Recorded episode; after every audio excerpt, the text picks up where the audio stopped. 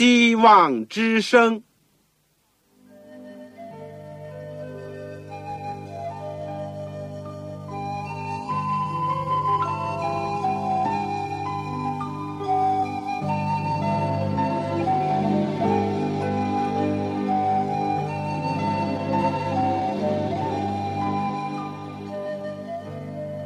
各位听众朋友，各位弟兄姐妹，欢迎您收听信徒培训这个节目。教会的兴旺，不单表现为人数众多，更要求教友的素质好。为了使教会真正达到人丁兴旺，又灵性健壮，希望之声特别为广大的信徒制作了信徒培训这个节目，满足主内同工同道的需要。信徒培训由黄牧师主讲，将有多种课程推出，欢迎弟兄姐妹们踊跃参加。下面我们就把节目时间交给黄牧师。各位亲爱的听众朋友，各位组内的同工同道，你们好，我是旺草。我们再次的谢谢主，又有机会一起在空中借着电波彼此的。学习交流，我们今天要讲的是要道神学的第七讲，也就是整个第二门课的这个第二十九讲。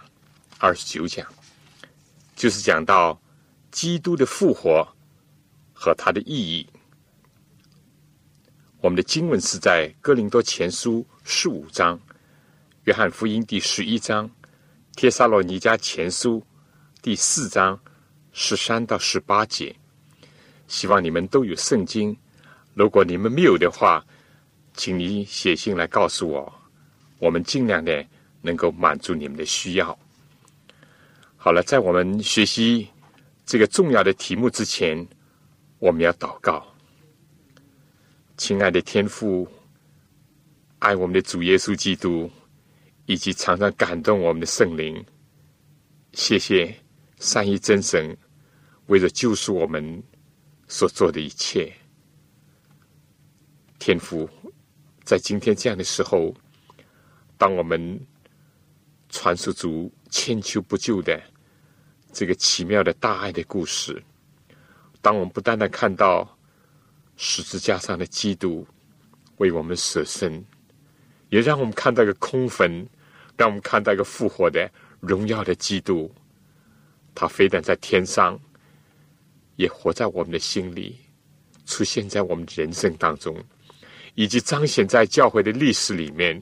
我们谢谢天父，求你能够借着这种复活的大能，让我们的生命大的造就、大的改变，让主的教会能够大大的复兴。愿天父赐恩给所有在收音机旁边我亲爱的父老弟兄姐妹和听众朋友。让我们同盟神的恩典，一同领受主的话语。求主，你也垂听我们个人心里面的祷告。我们有什么缺乏？我们有什么软弱？我们有什么困苦？我们有什么盼望？都希望在主的旨意里面得以成全。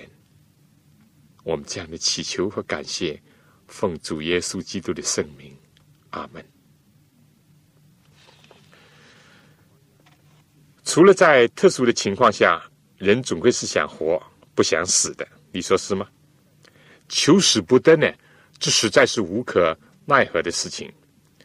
中国话讲“好死不如赖活”，千百年来，人类尤其是医学界的人士，千方百计的在研究设法减少疾病、增强健康，无非呢，都是为了延长人的寿命。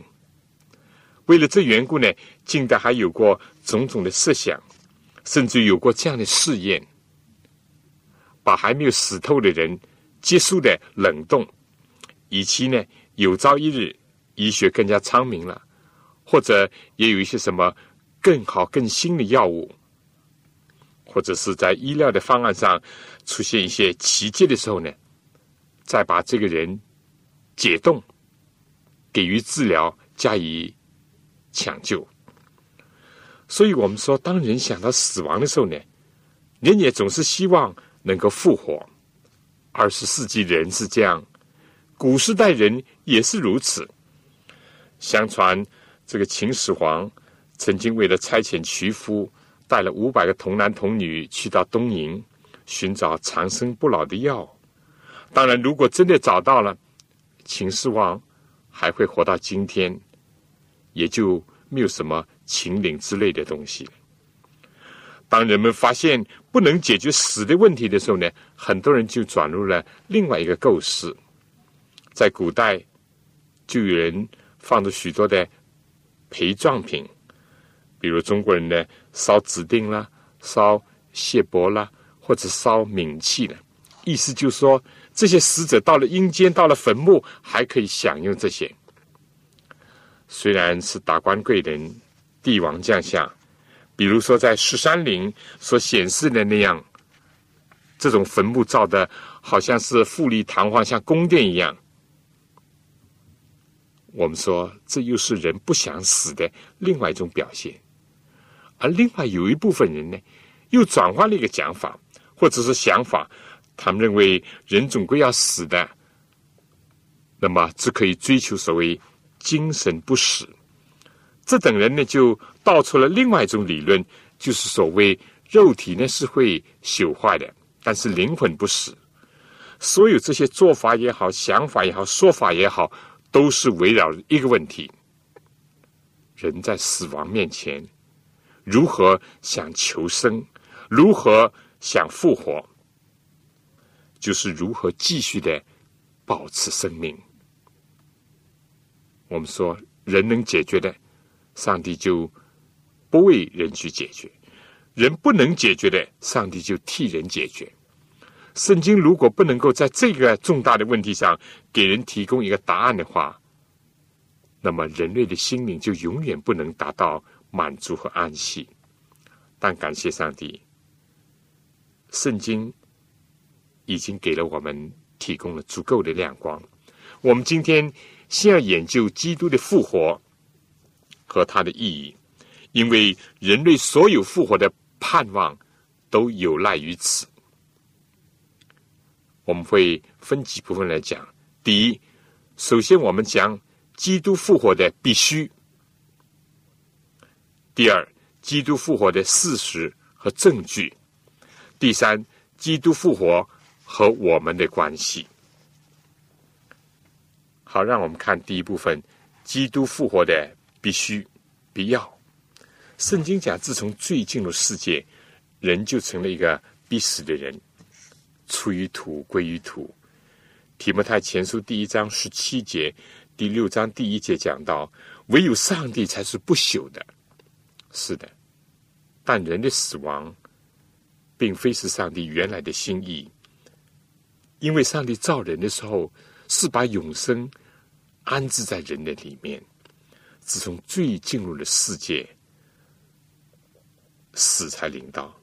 但上帝并不愿意人死，但是上帝也不愿意人成为一个永远不死的一个罪人，而长留在这个世界上。罗马书第六章二十三节就清楚的讲：罪的工价乃是死，唯有上帝的恩赐。在我们的主耶稣基督里面，乃是永生。第二章第六节也说，他必然照着个人的行为报应个人。凡恒心行善、寻求荣耀尊贵和不能朽坏之福的，就以永生报应他。提摩太后书第一章第四节说：如今接着我们的救主耶稣基督的显现，就表明了出来。他已经把死废去，借着福音，把不能坏的生命彰显出来。当然，约翰福音三章十六节是我们大家所熟悉的：上帝爱世人，甚至将他的独生子赐给他们，叫一切信他的不至灭亡，反得永生。另外，在第三十六节这样讲：信子的。有永生，不信子的得不做永生。上帝的震怒藏在他身上。又比如约翰一书第五章十一到十二节说：“这见证就是上帝赐给我们永生，这永生也是在他儿子里面。人有了上帝的儿子，就有了生命；没有上帝的儿子，就没有生命。很明显的，基督徒所相信的，就是上帝为他们所预备的耶稣基督。”是一位复活的救主，是把不朽的生命和永恒的生命赐给凡相信和接受他的人。因为基督就是生命，就是复活的主，而且有永生在他里面。唯有这位死而复活的神人，才能够救人脱离死亡，救人脱离罪的辖制。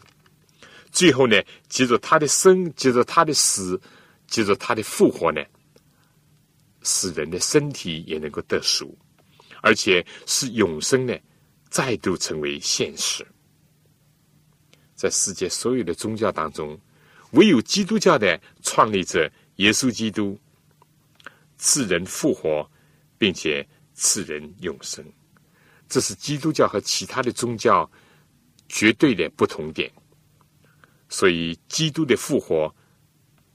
因而也是绝对的必须。基督不复活，我们没有盼望。我们所传的，我们所信的，都是徒然。第二部分，那么基督复活有什么证据呢？间接的，但是也是非常神奇的、有力的证据。我们先说，当耶稣没有来到这个世界之前，已经预言。他要复活。诗篇十六篇第十节是这样讲：因为你必不将我的灵魂撇在阴间，也不叫你的圣者见朽坏。我们再看新月的路加福音二十四章二十六到二十七节和四十四节，就是引证了这段经文。以赛亚书五十三章第十到十二节又预言说：耶和华。去定义将他压伤，使他受痛苦。耶和华以他为赎罪祭，他必看见后裔，并且延长年日。耶和华所喜悦的事，必在他的手中亨通。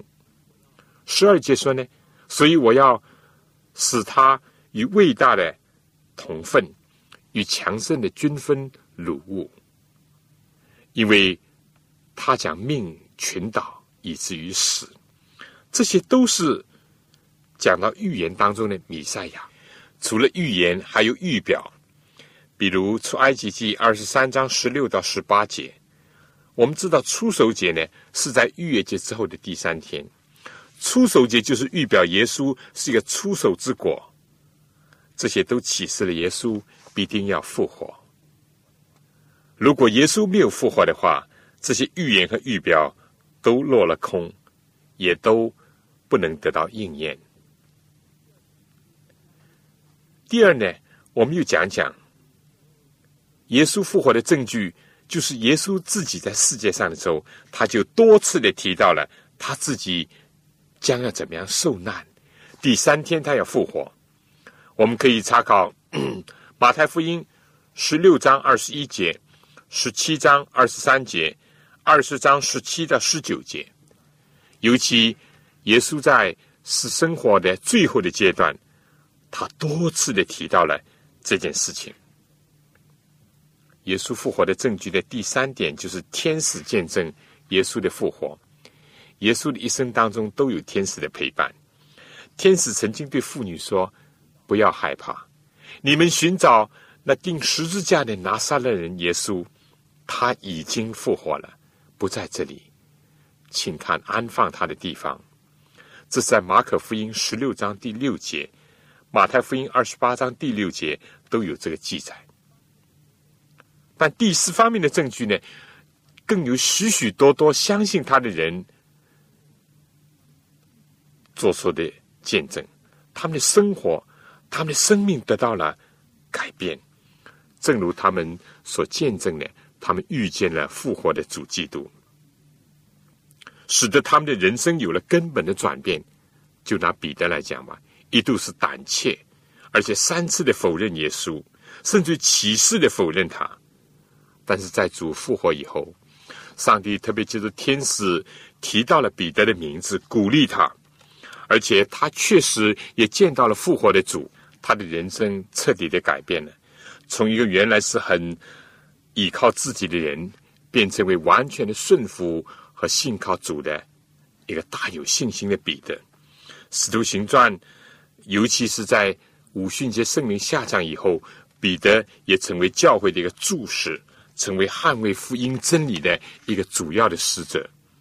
他虽然经历了许多的艰难困苦，被监禁、受鞭打，甚至于受到死刑的一个威胁，但是他勇往直前，因为基督已经复活在他的心里。最后呢，根据教会的外传，他也是为主。寻到的，甚至说他要求倒钉十字架，因为他感到自己曾经否认过主，所以他不配和耶稣一样的钉十字架。我们再来看看耶稣家里的这个家庭的成员，写新约圣经雅各书的不是十二个门徒当中的雅各，因为他已经很早的选到，而是耶稣的兄弟雅各。他在耶稣在世的时候呢，曾经表示过不信耶稣。约翰福音第七章第五节，他们以为耶稣是癫狂了。马特福音第三章二十到二十一节、三十一到三十五节，都有这样的一种提示。主耶稣呢，也深深的知道自己呢，并不受到他自己亲属的一种尊敬。马可福音第六章第一到第四节。但是在耶稣复活以后，耶稣就向他们显现。这位雅各不但是信了主耶稣，而且做了耶路撒冷教会的一个首领，也成为教会的柱石。加拉太书第二章第九节，我们可以看到这一点。他在公元后五十年耶路撒冷大会的时候，他甚至担任了主席。使徒行传十五章就是这样记载的。而照着第一世纪犹太人历史家约瑟夫的记载呢，在公元六十二年，大祭司亚拿就把耶稣的兄弟，大概还有其他的几位，就解押到公会面前，告他们犯了律法。雅各呢，就愿意为主而寻道。他之所以有这种转变，就是因为复活的主显现在他的心里。他怎么能够否认？那位向他显现的主耶稣呢？我们再来看另外一位著名的使徒保罗，一度呢，他逼迫也苦害新兴的基督教以及所谓的拿撒勒一党的人。但是当保罗在大马士的时候，复活的主向他显现，保罗结果就成为除了耶稣以外最伟大的布道家。也是最出众的神学家和一位建立了教会的许多教会的一个大的组织家，但更重要的是，他最后竟然愿意为一度他所逼迫的主耶稣而牺牲在暴君尼罗王的手下。当刀架在他的脖子上的时候，他定睛望天，因为他的眼目已经看到了将来的复活，因为复活的主。早已向他显现，而且接纳了他，应允了他，使用了他。历代以来，有许许多多这样的见证，许许多多人的生命和生活的改变。他们并不是接着去朝圣，去看那个空坟，而是在自己的生命里面、生活里面看到了复活的主，而且。出现在他们的人生的历程当中。我想下面呢，就请大家听一首歌《永活的主》。我怎么知道主的复活呢？因为他活在我的心里。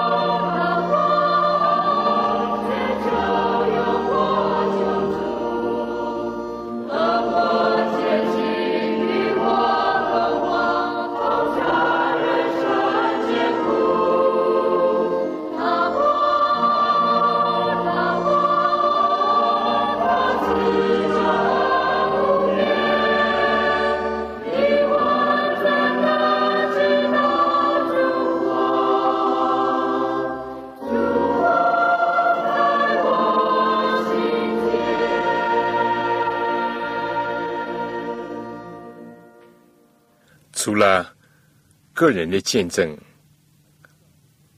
还有教会的经历，也是证明基督的复活。基督教的存在也是一个强有力的一个见证。耶稣曾经说，他要把他的教会建立在磐石上，也就是建立在永生上帝儿子耶稣基督这个磐石上。那样，就是阴间的权柄都不能胜过他。在第一世纪到第三世纪，基督教在异教罗马的残酷的逼迫之下。基督教并没有被消灭，相反呢，使得罗马成为一个基督教的国家。就在近代的历史上，也充满了这样的见证。中国文化大革命被关闭了十年之久的一个教会呢，在七十年代的后期，教会得以重新开放，许许多多人相信主耶稣基督，寻求真理。主的儿女认识到。中国的教会的复活，正是因为有一位复活的主，生命的主在执掌着一切。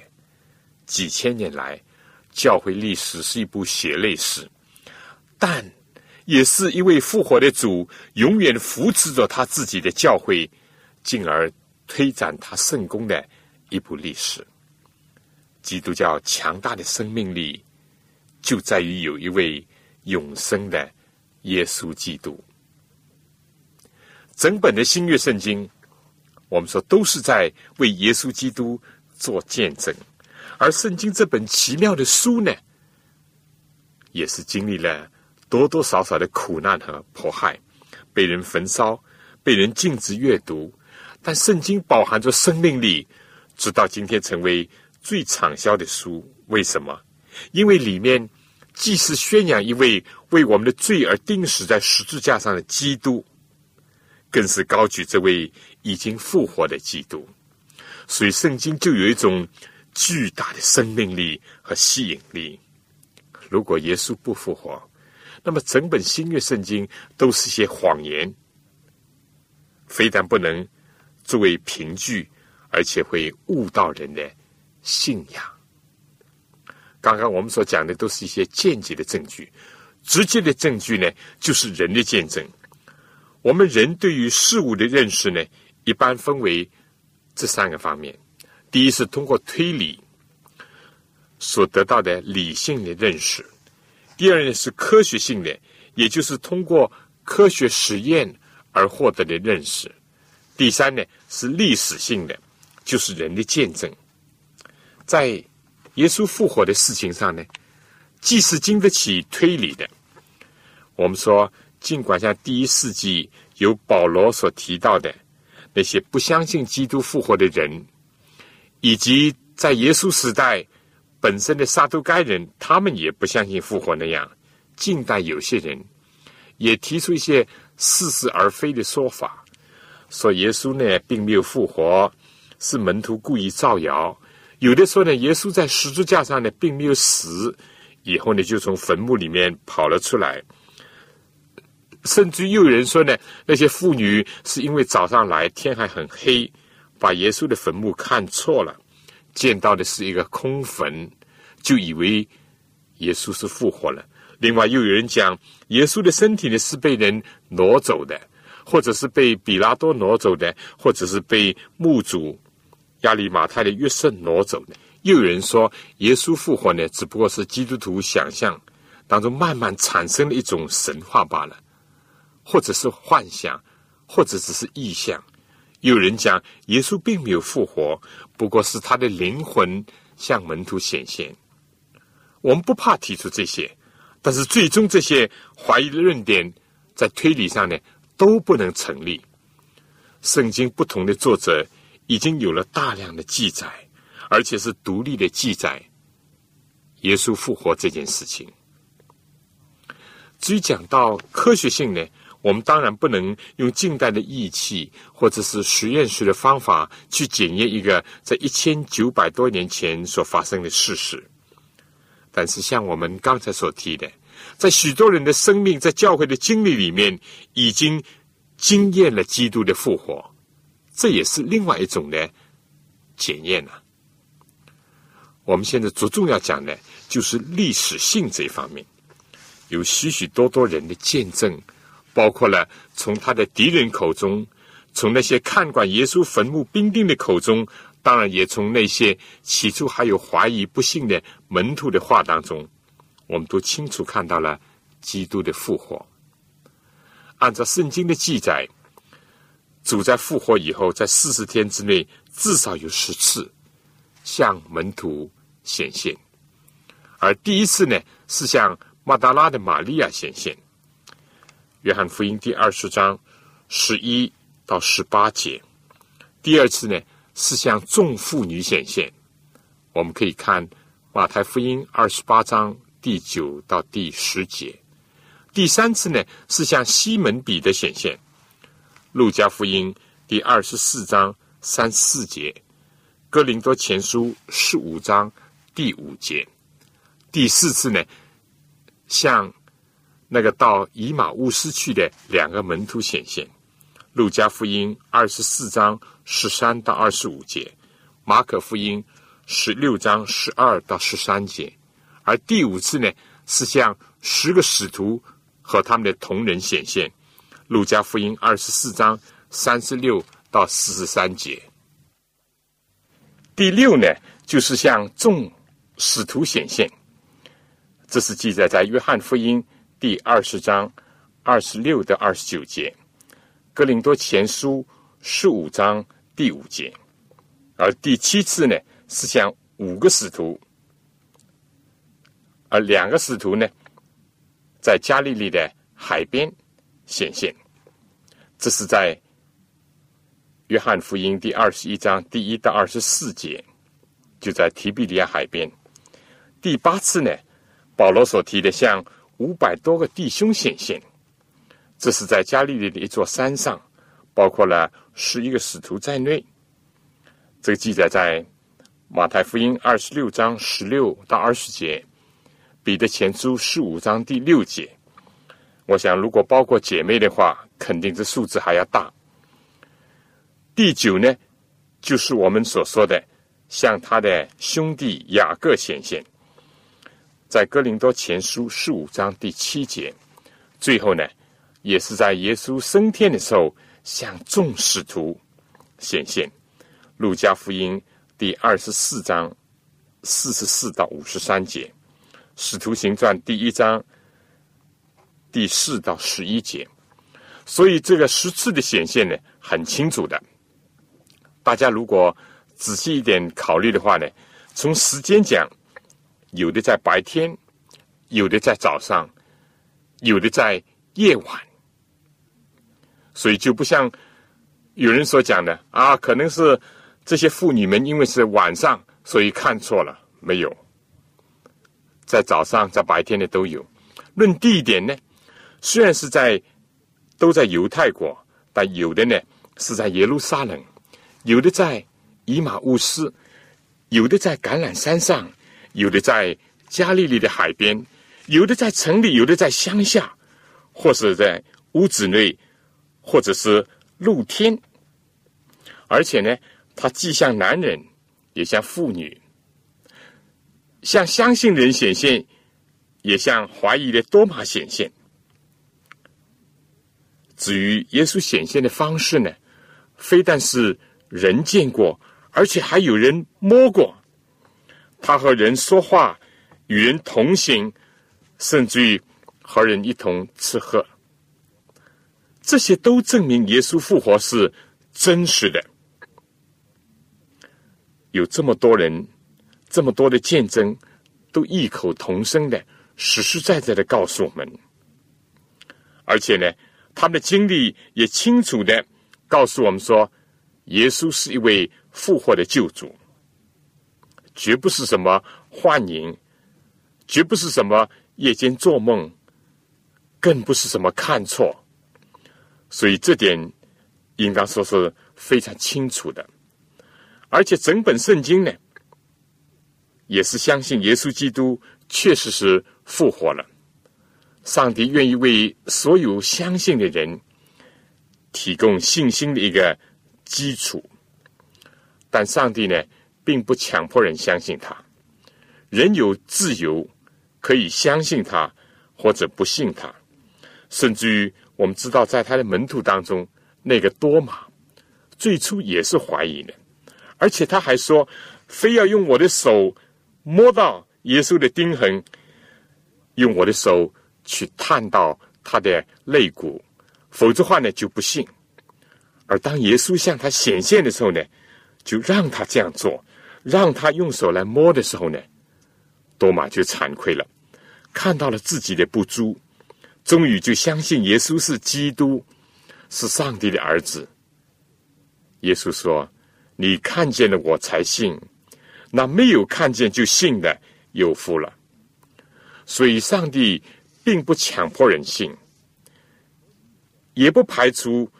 所有人的疑惑，因为对于好疑惑的人，永远有怀疑的余地；但是对相信的人，圣经已经提供了充足的凭据。基督已经复活了。耶稣的复活呢，是为着我们这个世界的人类，特别是为着那些相信他的人。有一位作者讲得好，他说：“上帝在人的灵性方面所赐的光亮，足以使寻求的人犹如住在光天化日之下，登高有路；但他所留下的黑暗呢，足以使顽梗的人如入五里云雾，背道而驰。”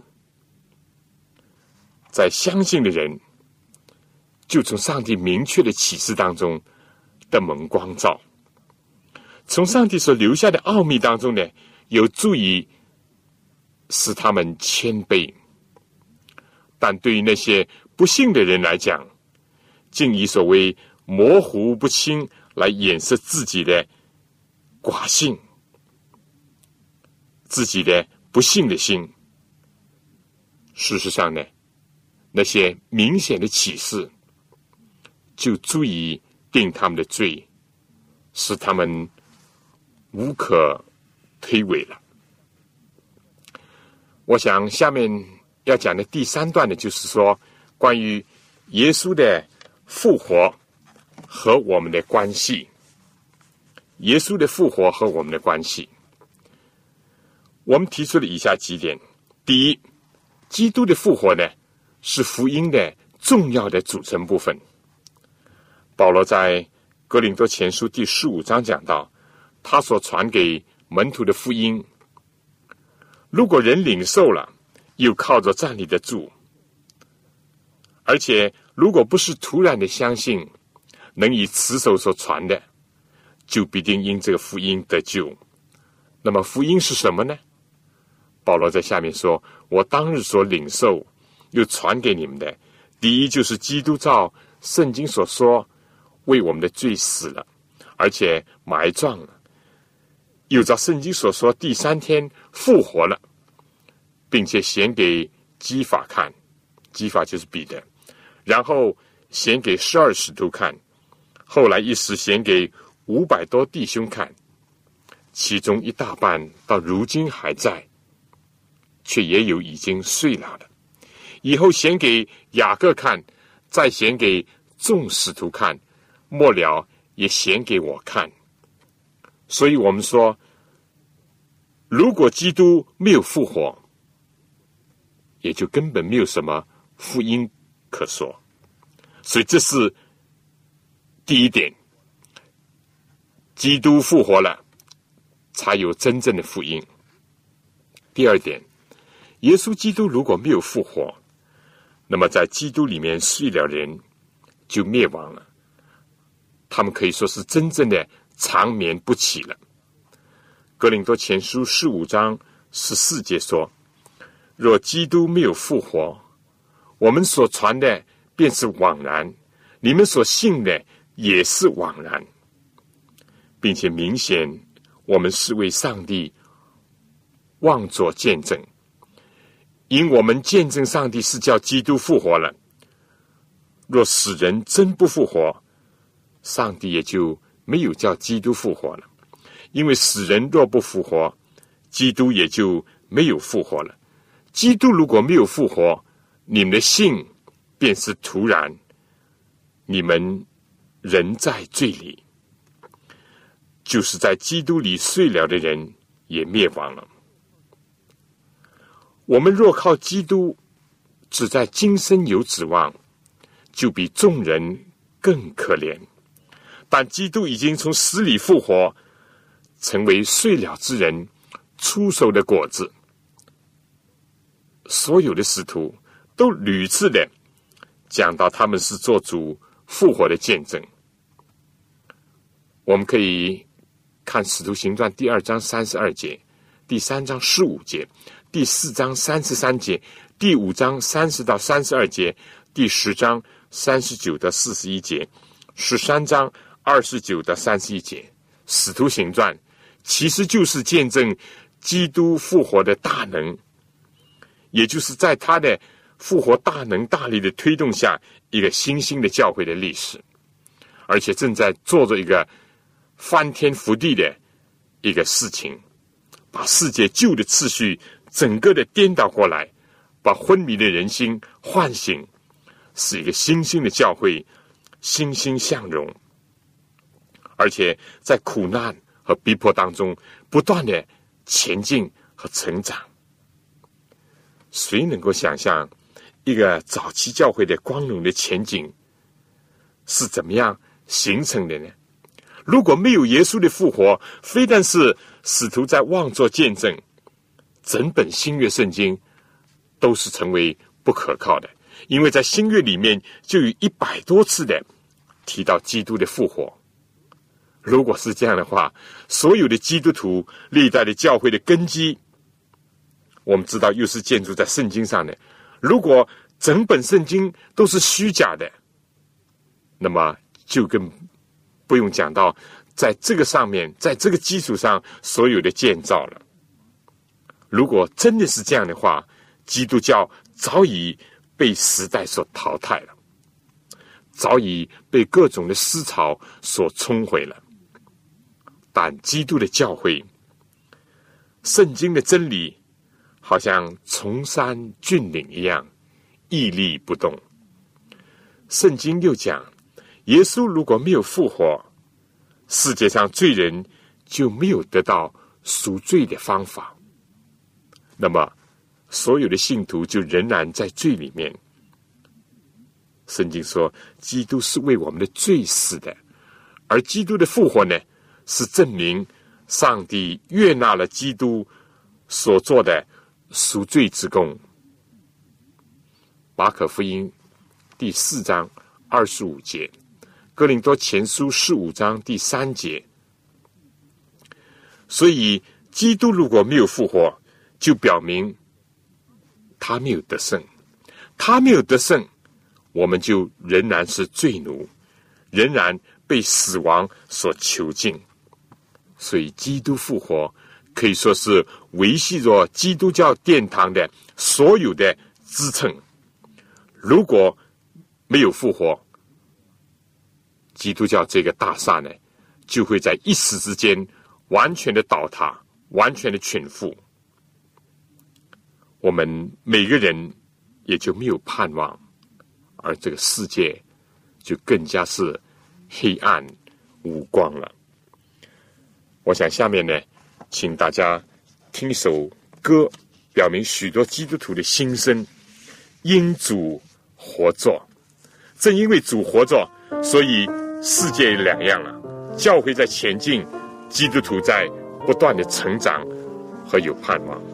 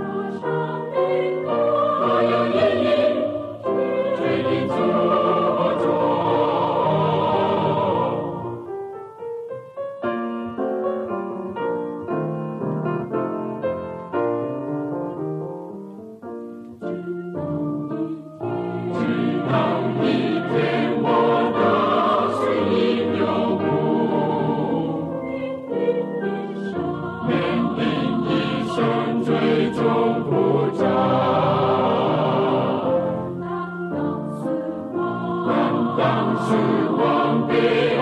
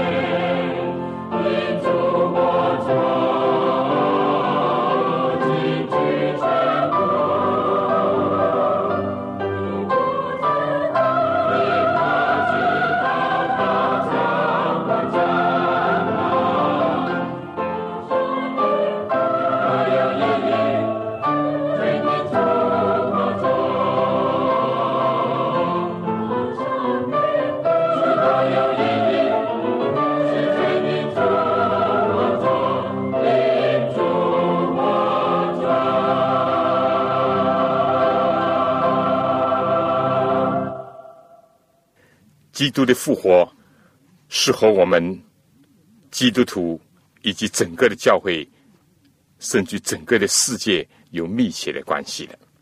我们现在讲讲耶稣基督复活的积极的意义。第一，耶稣的复活证明他正是上帝的儿子。罗马书第一章第四节说：“按照圣善的灵说。”他是因从死里复活，以大能显明是上帝的儿子。如果耶稣没有复活，他不但不能称为永生上帝的儿子，甚至连先知都称不上。因为预言当中论到基督呢，必须要复活，所以耶稣是按照旧约的预言，也按照自己所讲的预言复活了，显明。他是上帝的儿子，是世人的救主。意思就是说，如果他不复活的话，那他连自己所讲的也没有能够成就，那他连先知都不是。其次呢，耶稣的复活是兼顾了门徒的信心，以及兼顾了教会的整个的根基。教会呢，就建立在这样一个。永活之主的一个磐石上，连所有的敌对的势力，甚至阴间的权柄，都不能胜过他。彼得前书第一章二十一节，提摩太后书第一章第十节，腓利比书第三章二十二十一节。第三呢，耶稣的复活对我们来讲，就是使信徒。得以重生，有了活泼的盼望。大家可以记下《彼得前书》第一章第三到第四节，《罗马书》第十章第九节。紧接着第四点呢，因着耶稣的复活，就使得信徒能够称义。《罗马书》第四章二十五节，圣经讲，耶稣被交给人，是为我们的过犯复活。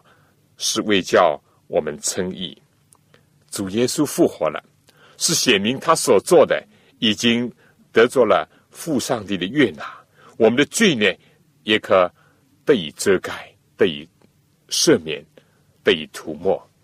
非但如此，正因为耶稣已经复活了，也升到了高天，坐在上帝的右边，就替我们祈求。罗马书第八章三十四节是这样讲的。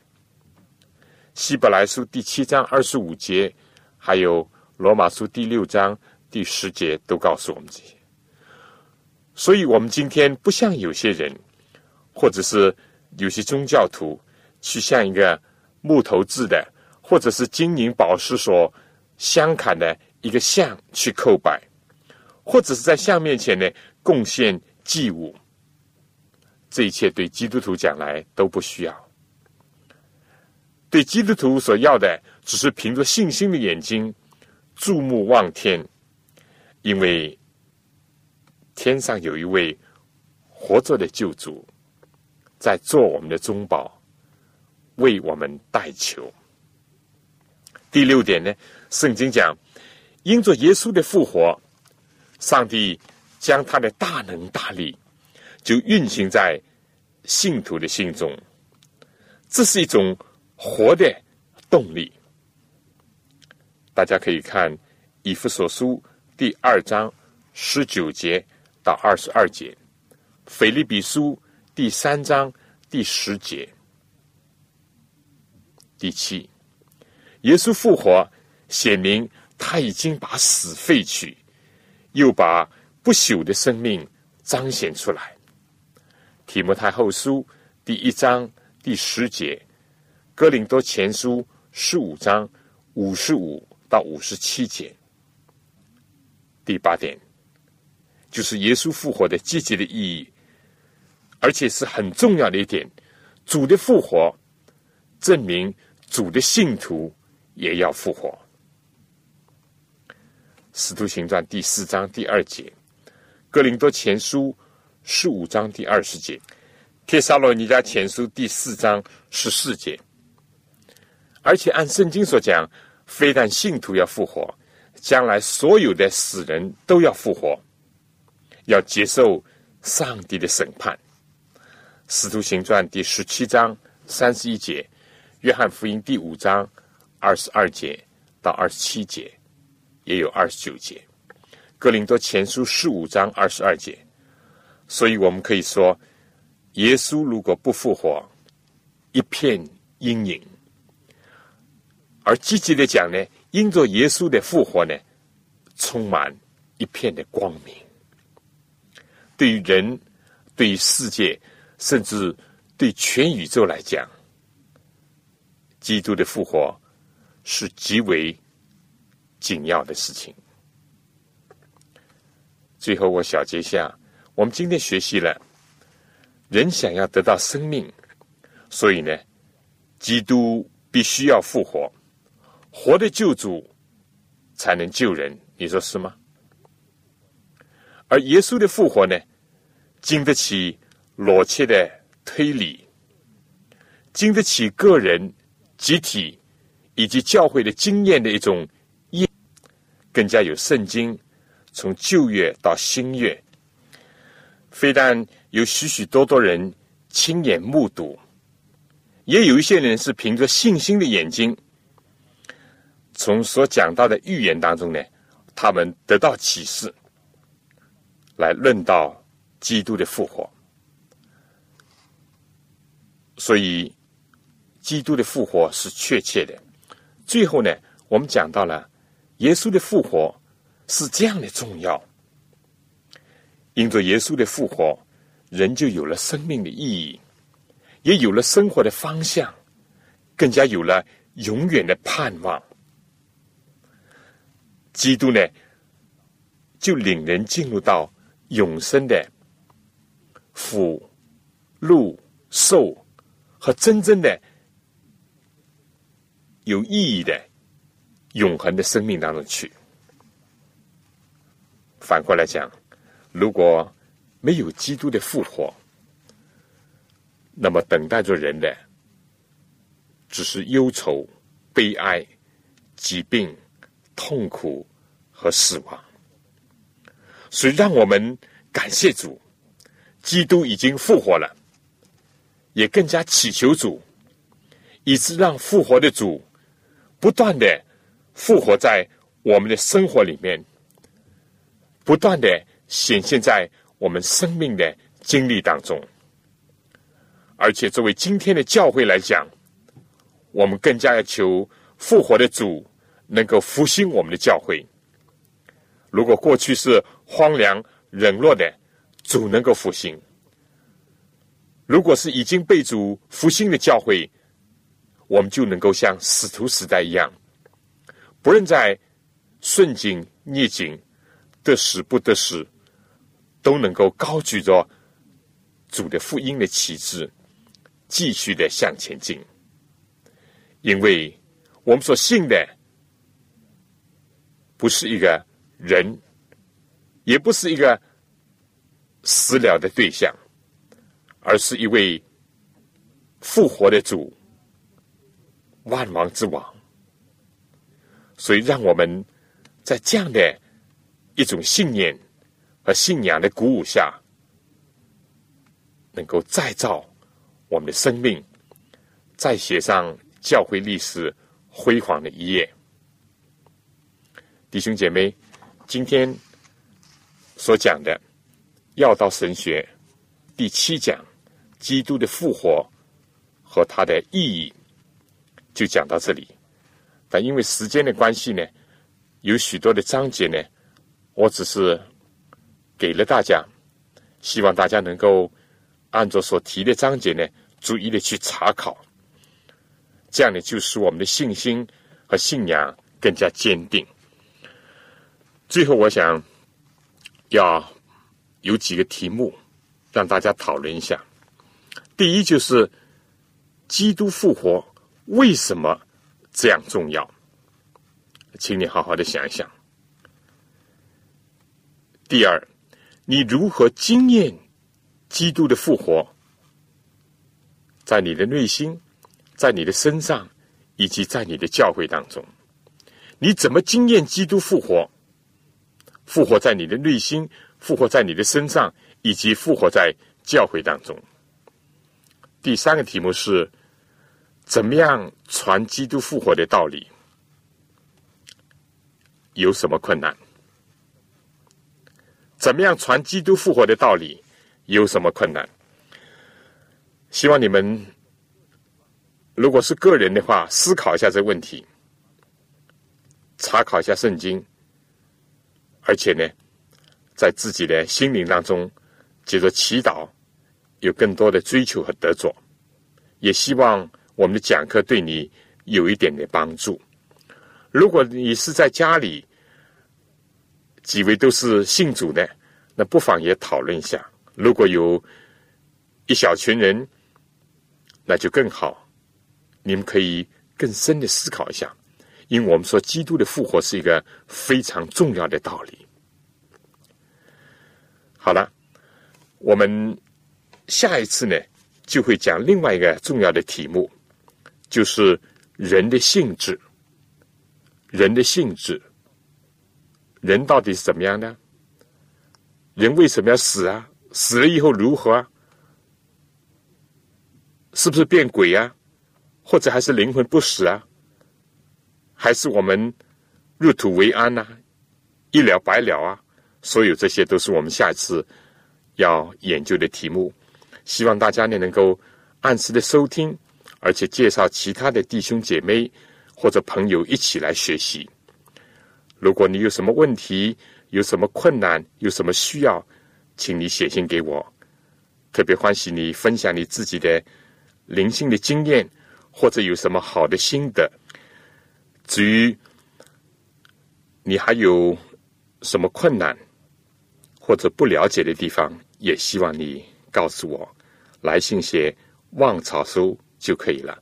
希望的“望”潮水的“潮”。好了，我们下次再见。愿神赐福给您、您的全家和您的教会。各位听众朋友，各位同工同道，您对信徒培训这个节目？有什么宝贵的意见？有什么希望？欢迎您来信告诉我们，也欢迎各位听众朋友来信索取免费的课程讲义。